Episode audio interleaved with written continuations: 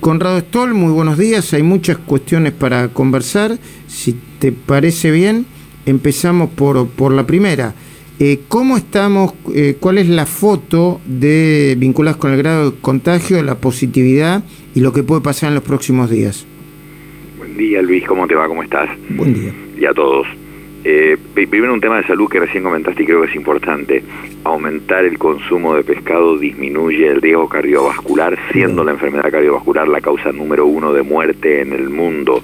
Conclusión, si la gente busca qué es la dieta mediterránea, esa es la dieta que hay que comer y tiene pescado fundamentalmente, casi nada de carne roja y muy poco pollo.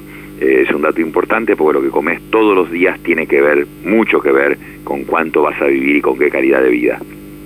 Muy bien.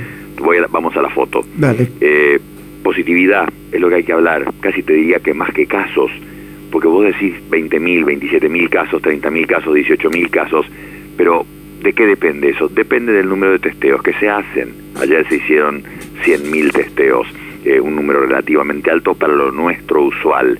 Pero la positividad es del 30%, la positividad alta, una positividad mayor del 5%, te dice que sigue habiendo mucha gente contagiada que circula en la comunidad y que no la estás encontrando, que tenés que testear más para encontrarlos. Esa es la situación.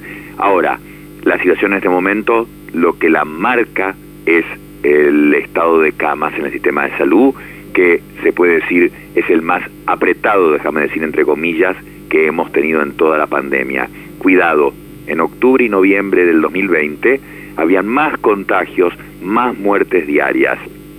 En proporción, la positividad llegó a ser del 50% de casos positivos por día. Pero, pero, era un momento temprano de la pandemia, mucho susto, veníamos del aislamiento más estricto y la gente había dejado de ir a los centros de salud. Ahora volvió con otras patologías, por eso es que se llenó tanto y está tan lleno además de, por supuesto, la enorme cantidad de casos de COVID que están habiendo en este momento, mm. pero además la gente volvió a hacer medicina general, a verse, a chequearse, a operarse, a lo que fuera, cosa que no estaba pasando tanto a mediados o fines del año pasado. Pero eso es lo que marca la, situación, que las camas no estén disponibles.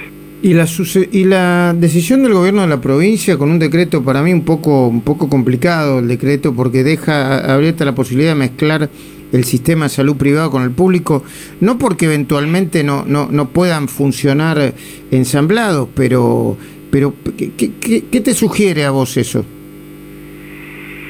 No, no, ¿por qué, por qué lo decís? No, no, no sé si, no sé si te sigo en, en, en la unión o en la... ayer, en algunos alcances del decreto del gobierno de la provincia, está la posibilidad de que el gobierno de la provincia decida a quién, a ver, que tome la decisión final sobre eh, eh, quién debe ocupar tal cama en el sistema privado o público. entiendo, bueno, complicadísimo. Lo de los colegios pasa a ser un juego de niños, literalmente, permitime la imagen, este, comparado con eso, en que de repente del sistema público manden, es excepcional que eso pase, de hecho, el Güemes es un buen ejemplo, en que es un sanatorio privado, pero tiene este, PAMI, por ejemplo, IOMA, obras sociales y las prepagas. Pero no es lo que sucede eh, habitualmente, Luis, y no me imagino cómo puedan organizar eso eh, al lugar privado que ya está apretado de camas para sus socios que pagan la cuota mensual, de repente que le llegue el paciente del hospital público. Eh, y no me imagino que pase lo opuesto, o sea, estaríamos en una situación muy seria cuando la prepaga o el sistema privado mandara su este, eh, cliente, digamos, al sistema público. Muy bien, eh, tenemos muchos temas que vos nos estás proponiendo. Eh, a ver si lo podemos hacer picadito, así podemos desarrollarlos, aunque sea mínimamente. ¿Por qué decís colegios el problema no son los chicos? Y te preguntas, ¿pueden ser los padres? Porque anecdóticamente, en lo personal y porque lo puedo imaginar, los padres deambulan, circulan, eh, trabaja la madre, trabaja el padre, tienen su actividad social, lo que sabemos que sucede, no digo algo eh, irresponsable, pero circulan, ellos tienen probablemente más probabilidad de contagiarse. ¿Qué va a pasar se va a contagiar alguno de los dos o va a tener un contacto estrecho, más común aún, un contacto estrecho y siendo responsables van a tener que sacar a su chico del colegio, porque ellos están con ese chico en su casa y el chico se puede haber contagiado de ellos y puede contagiar a los compañeros de la burbuja o al maestro. Entonces van a tener que empezar. Entonces vas a ver que por ahí salgan chicos del colegio, no porque en el colegio hubo un contagio, sino porque alguno de los padres tuvo contagio o porque tuvieron contacto estrecho. Creo que es más probable que pase eso que problema ocurra en el colegio. Muy bien. Y cuando vos decís que en India, eh, bueno, es una paradoja que India sea el mayor productor de vacunas y, al mismo tiempo tenga la pandemia descontrolada. ¿Cómo hay que entenderlo eso? Bueno, se entiende, pero ¿cómo hay que entenderlo? No, no, India se incendió, que es un drama, que, que nos tiene que eh, preocupar a todos y de nuevo llamamos la atención a tener el cuidado general en la pandemia, usando estos ejemplos, aunque parezcan lejanos, son lejanos y están afuera, pero es lo mismo, es la misma pandemia.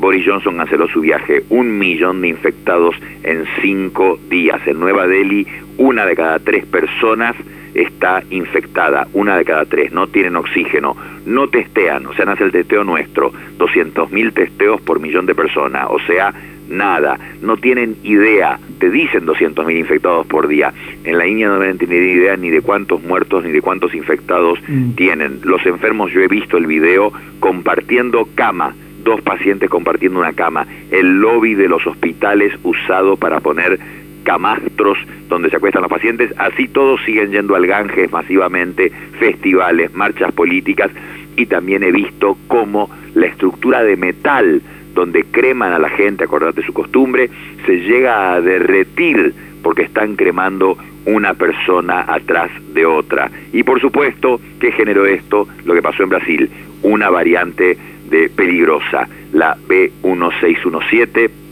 que tiene las mm. mutaciones como la de Brasil, como la del Reino Unido, que eh. contagia más, tiene más mortalidad. O sea, la India en este momento, donde están estas fábricas de vacunas, que primero ellos las tienen que usar para ellos, son 1.400 millones de personas, son grandes fabricantes y tienen problemas ya de insumos, tienen un embargo de Estados Unidos, o sea, donde vos confiabas que te fabricaban tu vacuna, vos sabés que están con un problema que no pueden controlar ni lo de ellos. Ok, eh, ¿me puedes contestar en segundos, Conrado? Discúlpame que sea tan insistente, pero si no, no cumplo con mis obligaciones, con las que tengo que cumplir eh, eh, y las obligaciones del programa. ¿Es esperanzador lo, de, lo del laboratorio Richmond que se puede empezar a producir? Se supone que a partir de junio un millón de vacunas en la Argentina. ¿O hay que no hay que pinchar el globo, pero hay que, hay que ser prudentes? Sí es esperanzador. Vi el frasco que se envió a Rusia para confirmar y validar la calidad. Me parece espectacular la noticia. Ahora, como siempre, o como hizo Biden, promete de menos y da, entrega de más. Entonces, no digamos un millón, ya, ya nos quemamos los dedos con el millón de los testeos del Neokid, con el millón de las vacunas que iban a venir con el millón. No digamos nada, esperemos y ojalá se produzcan vacunas. Brasil prometía fabricar Sputnik y no lo hizo todavía y hace cinco meses lo dijeron. Entonces, esperemos y ojalá que sea así. Gracias, Conrado. Buen día, Luis.